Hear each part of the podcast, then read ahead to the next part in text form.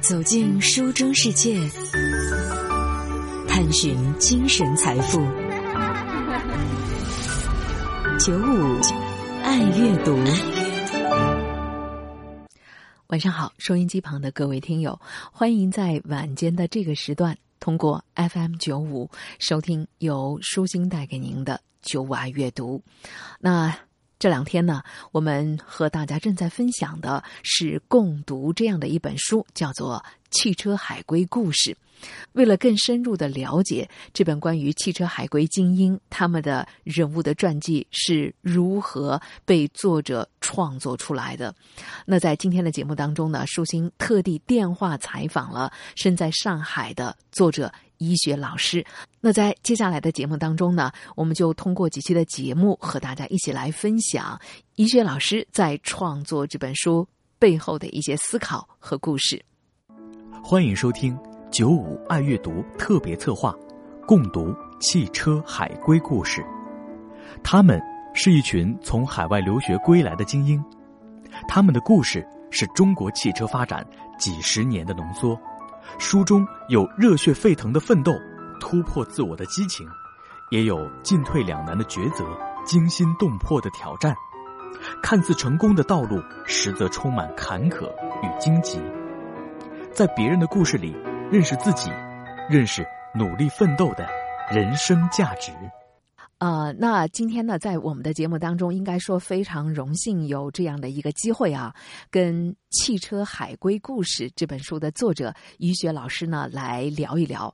我看到有这样的一个数据，说《汽车海归故事》的这本书啊，最近在京东传记合集的这个热卖榜上呢，都已经位列榜首了。那确实，很多的人都觉得，我们一般看到的传记好像都是一些明星啊，然后政界的也好，演艺界的也好，哎，是什么样的契机，您会对这些汽车海归人的故事有这么浓厚的兴趣，而且还花了那么多的时间和精力完成了这样的一本书呢？您可以跟我们来分享一下吗？其实，那个写这本汽车海归故事的话，它有一个契机，就是之前。我呢，嗯，差不多从事了嗯这个汽车高端人才的这种引进与管理工作，差不多有二十来年嘛。然后这个当中呢，就接触过许多的海归朋友，然后呢，跟他们接触的过程当中呢，慢慢慢慢的就就与很多人成了好朋友。因为这个原因呢，我就写过四十五篇汽车人才的专访。然后在写这个专访的过程当中呢，就对他们进行访谈嘛。在访谈的时候，就有几位呢，对我自己就感触特别的深。我觉得应该让更多的人知道。但是呢，因为我们当时是在那个微信公众号上推送的这些专访嘛，所以呢，那个就是受众面其实是有限的，并且呢，读完以后呢也就完了，就很难把它保存下来啊。就是那那一阵热过了以后就过了，保存下来，因为毕竟他们是这个时代。就是在嗯中国汽车腾飞的时候，他们回国啊；改革开放的时候，他们出国，然后回来以后呢，中国汽车的发展的话，他们也确实做了很多贡献。那么我觉得应该要记住他们啊，而不是说嗯过了就过了。我觉得应该留下一笔。所以其实当时有这种考量哈，这是一方面。最重要的还是他们感动了我，我就觉得其实对我们每个人来说。呃，职业生涯呀，学历呀，职业生涯呀，然后那个在关键时候的选择呀，还有包括那个呃处理自己的恋爱、婚姻、家庭、子女教育啊这些，其实每个人都会面临这些问题啊。就是为什么他们会做的那么好？我觉得可以跟后面的人一些参考啊，不是说你可以照照着走，没办法照着走，因为时代的原因。比如说我们在迷茫的时候可以借鉴，可以受到一些某种启发。我觉得这是对年轻人来说是非常非常好的，所以这就是我写这本书的初衷吧。那我们通常想到这个汽车人的时候，可能都多少有一点性别上的刻板的印象啊。比如说，我想到的首先都是男性。不过在您的这本书里，我看到了八个人里面是男女各半哈，而且几个女性的故事也非常的精彩。我不知道，呃，您当时在这么多，你刚才在讲到了最初您写过四十多篇对汽车人的一些专访，那最后你做出了男女各半这样的选择，你有什么样的初衷呃蕴含在其中吗？如果不是海归，仅仅是汽车高端人才的话，女性都很少。啊，那么海归的话，女性就更少了。嗯，就是做这种工科的女性，而且做的非常好的、出类拔萃的、非常优秀的女性是非常非常少的，可以说是凤毛麟角吧。就是在这么少的情况下，能够找到四位来写，其实是很不容易的啊。确实，嗯，就说我当时是这么考虑啊。道理说，男性比女性多得多，对吧？其实汽车主要是男性的天下嘛。那为什么要各占一半呢？我们伟大领袖毛主席不是说过“妇女能撑半边天”吗？对，就说其实这个女性呢，她优秀，就是她内在包含的因素的话，其实她比男性要更加的丰富，而且更加的曲折，并且的话更不容易啊。就像这个书中刘小子说过一句话，他说一个女性想要在男性的这个。啊，职场里面活得成功的话，那是要付出比男性多得多得多的努力，你可能才可以与他站在同样一个平台上，甚至于你都还不可能站站在他以相同的平台上。就说你做那么多，你都不可就有可能得不到与他一样的，就是现现在跟现在相对来说一样的待遇。就是非常非常的难，在这种情况下的话，你看这个书里面啊，四位女性有三位女性都有两个小孩，就是他们在兼顾自己事业的同时啊，还兼顾了家庭和子女教育，而且子女教育的话，这三个女性的孩子都还算很不错的，有几个有两三个小孩是非常非常优秀的啊。基本都成才了，成人了。我们把优秀的话，就说不要用那种呃世俗的来衡量的话，这三个女性的孩子，应该都是最后都是非常优秀的。那么在这种情况下，她为什么能够做得到呢？对吗？其实做母亲的，很多人兼顾职场，兼顾自己的职业生涯，就兼顾不了家庭，更莫说子女教育了。我觉得这一点是我非常看重的，因为我自己也是一个母亲啊，我也有孩子，我也经历过，他们经历过很多事情，我都能感同身受。就是在孩子的教育过程当中，就那种迷茫啊，那种痛苦啊，甚至那种绝望，对，真的是是怎么撕裂跟那个孩子教育跟家庭平衡这种关系，其实对我来说是一个非常大的困惑，困惑了我很多年。所以当我也与这几位女性接触的时候，我就觉得怎么眼前一亮，我说她们怎么都是第一次当母亲哈，第一次做母亲，为什么她们也这么有智慧啊？她为什么能处理的那么好啊？我那时候怎么就不知道呢？我说要是我知道的话，我教育孩子，我可能跟孩子之间的那种感感情啊，跟孩子之间的这种交流啊，甚至于对他的影响，可能比现在要好得多哈。所以说，我就以。就是从这个角度，我感触特别特别的深，所以也是因为这本书里面，我用了很很多笔脉嘛，来写他们在子女教育、在家庭生活方面的一些一些故事和他们一些做法。其实本来说，照理说，这是一本，像从名字来看，《七彩海龟故事》，好像应该是偏重于职场的啊。嗯，其实没有，我觉得，因为我就想到。男女隔半的话，那么女性她应该写出来更丰满，我觉得更立体。因为男性的话，其实他们多半是以事业为主的，他们在对家庭的谈的很少，嗯，对吗？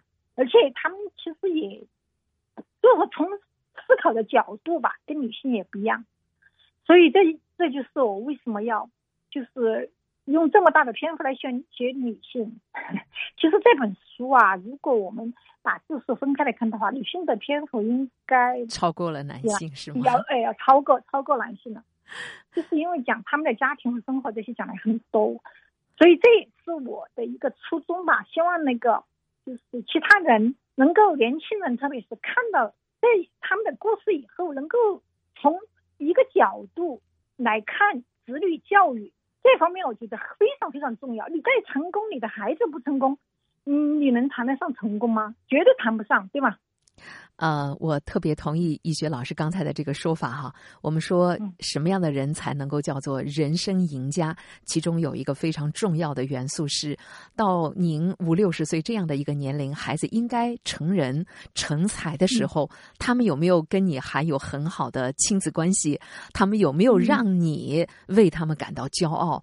这就是你前面的几十年对孩子付出的心血最直接的一个体现。而生活当中，我想很多做家长的在这个里面真的是苦乐参半，甚至很多人痛不欲生啊。呃，想想看，我自己这么优秀，为什么在孩子的这个教育方面却走了这么多的弯路，或者说始终找不到方向？我想这也恰恰是我自己在看您的这本《汽车海归故事》的时候。特别是作为一个女性，就像您刚才提到的，我觉得是给很多的职场女性、职场的母亲，给了我们很多的一个启发。呃，甚至你也可以说，它就是一个参照。也许他们做的并不是尽善尽美，但是他们在这个过程当中的思考，他们走过的弯路也好，他们所付出的超出了常人想象的那种，呃，对孩子的这些呃尽职尽责。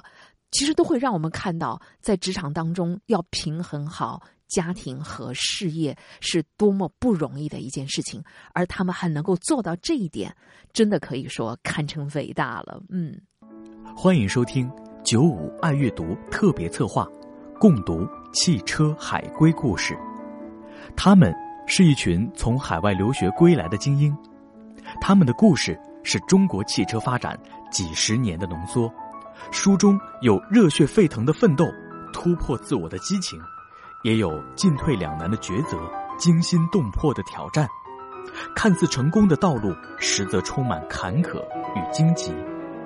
在别人的故事里，认识自己，认识努力奋斗的人生价值。我我是觉得，如果他们仅仅是在事业上成功，嗯，我觉得那个没有，就是说应该说。没有那么的困难，但是他能够在子女教育上面取得成功，我觉得那才是真正的不容易。而其中的话，你看啊，其中也有一些经验和教训。嗯，就是比如说，我可以可以详细稍微详细讲一下。嗯，你比如说像彭磊啊，对，彭磊在教育他两个女儿的时候，他的那套教育方法，我跟他专门讨论过，他就说他。对他的女儿说：“你我你不要和别人比，你和你自己比。你只要你的今天比你的昨天进步了，那么你今天就比昨天好，那么你就算是成功的。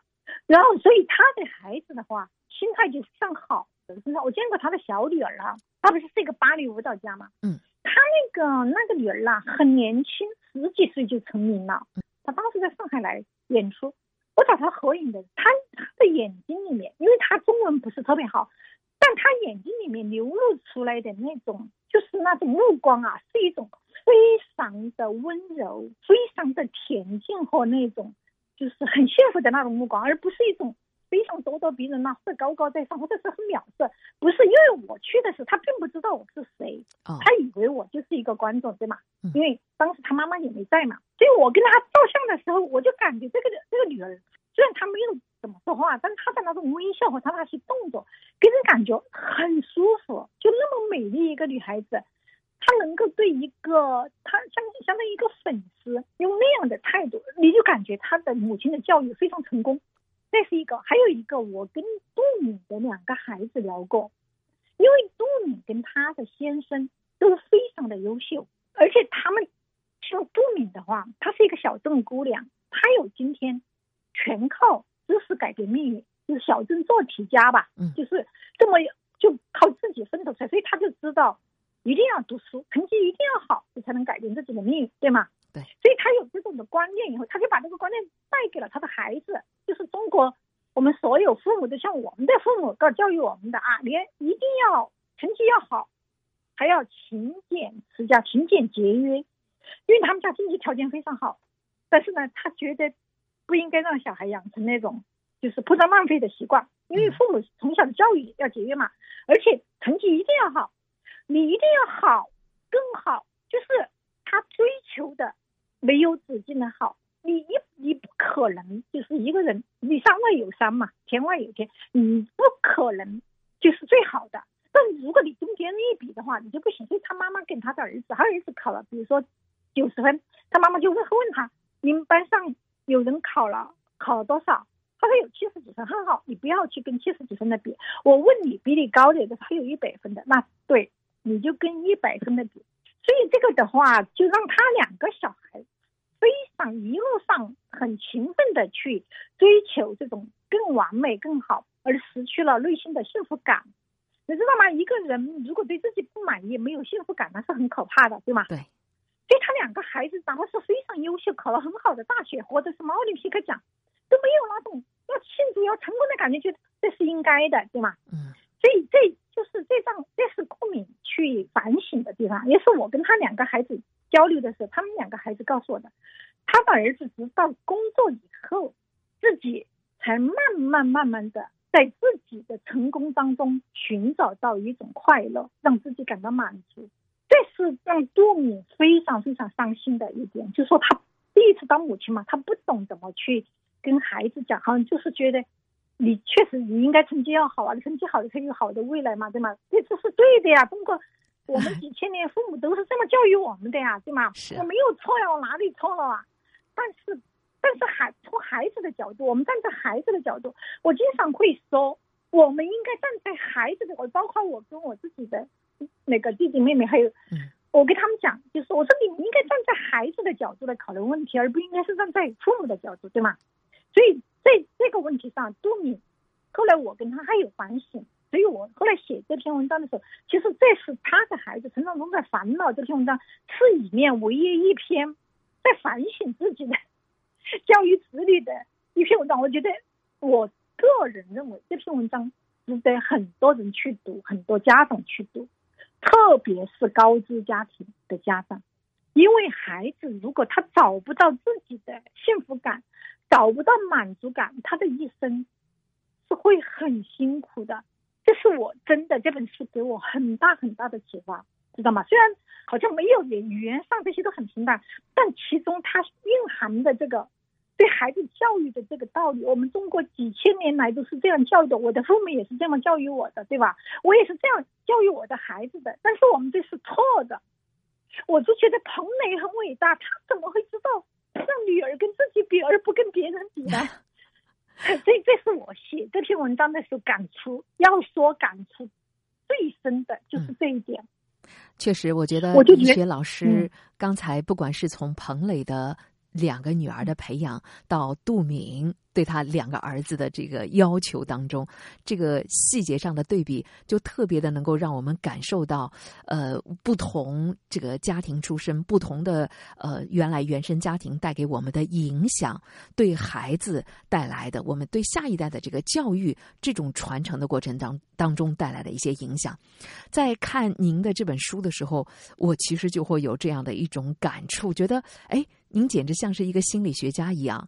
您看，就是作为行业人物的传记，呃，就像您刚才在说的，哎，我们可能应该看到的是一些相对来讲更偏向于职场的人生履历，但是您是从呃这些。传记人物的原生家庭、童年的故事，他们是怎么恋爱、读书、出国，背后的婚恋方面的选择，再到呃一次一次的人生的这个岔路口所做的职业选择、子女的培养，可以说真的是让我们全方位、全面的去看见了一个完整的人。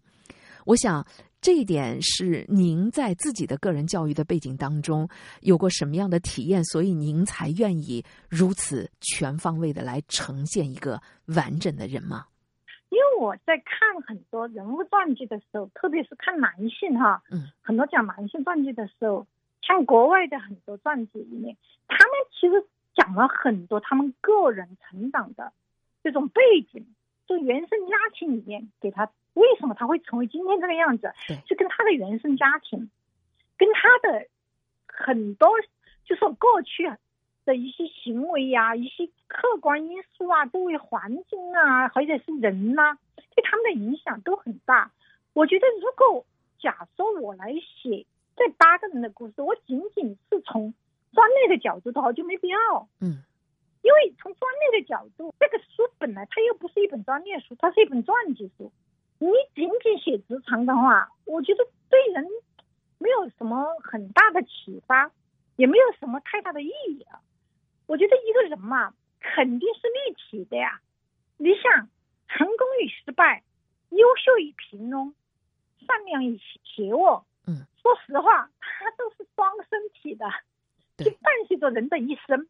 那么你这些东西，如果你不全不从多方面去展现这个人的经历的话，你其实是很难看出他到底是一个什么样的人，对吗？他到底生活的快乐还是痛苦，对吧？他他到了他走到今天这一步，他到底是什么因素影响的？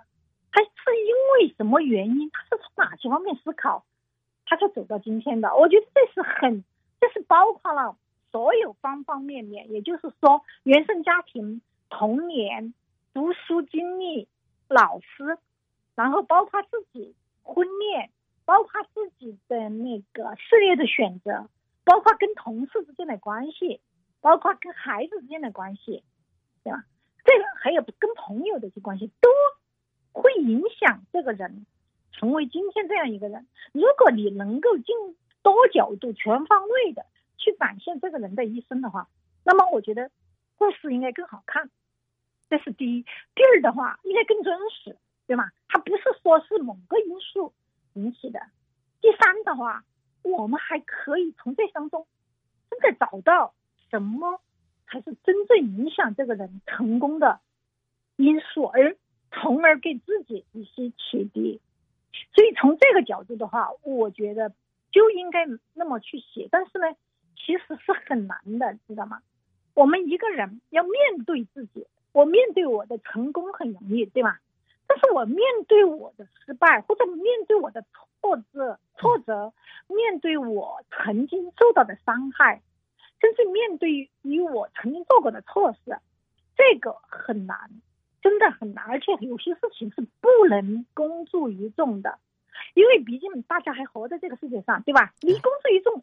可能就会影响到其他人，非常非常的难。我觉得要展现全方位非常难，但是呢，反复沟通，我反复把这种思想灌输给他们。因为很多人有几位，他其实是不太多的愿意去涉猎自己的父母啊，对吗？孩子啊，甚至根本就不愿意。但是我还是尽量的去告诉他们，我说你不是从石头钻出来的，对吗？你的经历都是一路上。磕磕碰碰，跌跌撞撞，虽然有掌声有鲜花，但是肯定也有口口水和各种各样的什么污蔑呀，嗯，是吗？辱骂呀，甚至于一些非常不好，就说一些非常不好的一些东西，肯定要伴随着你，是吗？你你你走到今天，怎么可能一一帆风顺的，对吗？所以从这个角度来说。确实尽力了。我觉得在看您的这本书的时候，最好看的地方也恰恰是在您刚才讲到的所有的这些细节里啊。欢迎收听九五爱阅读特别策划，共读汽车海归故事。他们是一群从海外留学归来的精英，他们的故事是中国汽车发展几十年的浓缩。书中有热血沸腾的奋斗。突破自我的激情，也有进退两难的抉择，惊心动魄的挑战。看似成功的道路，实则充满坎坷与荆棘。在别人的故事里，认识自己，认识努力奋斗的人生价值。好，时间的关系呢，我们今天采访《汽车海归故事》的作者医学老师的电话采访的录音呢，就和大家先分享到这儿。欢迎在明晚的同一时间继续来关注我们的特别策划，共读汽车海归故事，继续听一听医学老师分享的这。本书在创作背后的故事。明天见。I will follow you, follow you wherever you may go. There isn't an ocean too deep, a mountain so high it can keep, keep me away.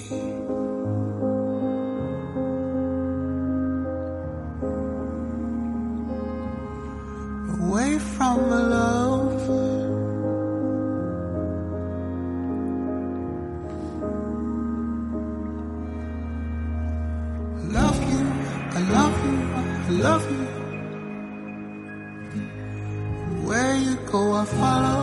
follow, I follow.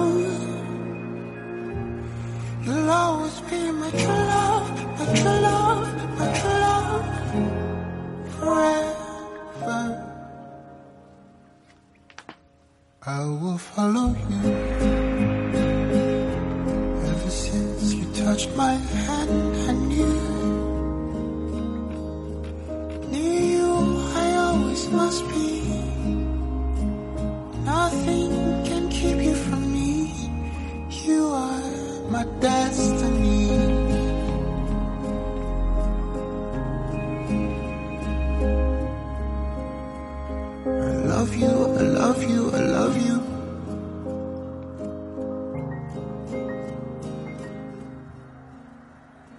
I love you, I love you, I love you. Where you go, I follow, I follow, I follow. You'll always be my true love, my true love, my true love. Forever. I will follow you, follow you wherever you